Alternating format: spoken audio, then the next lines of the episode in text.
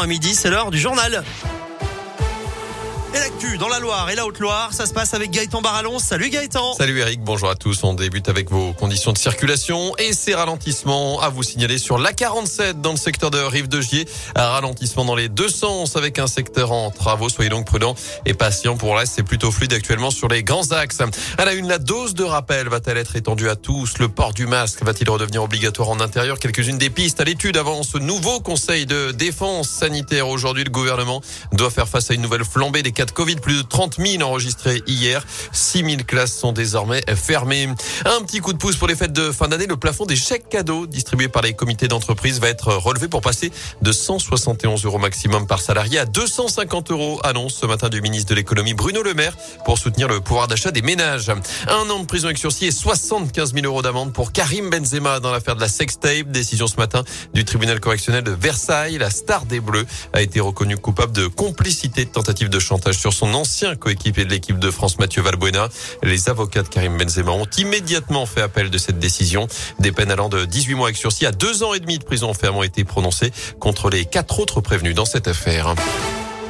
Dans l'actu également, une candidate à la présidentielle dans la Loire, la socialiste Anne Hidalgo est en déplacement à saint aujourd'hui avec une première rencontre sur le thème de la santé au travail en ce moment avec des acteurs du CHU.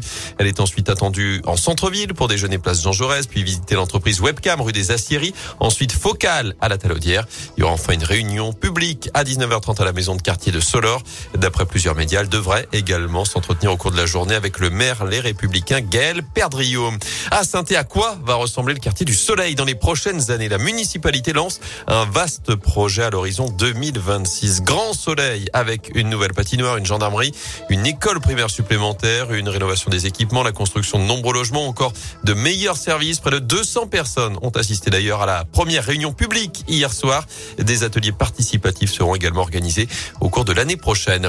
Elle était le symbole de tout un quartier. La tour plein ciel de Moreno était abattue il y a 10 ans, jour pour jour, le 24 novembre 2011. Construite en 1972 avec 18 étages, 64 mètres de haut. Elle était visible évidemment à des kilomètres à la ronde avec son château d'eau au sommet.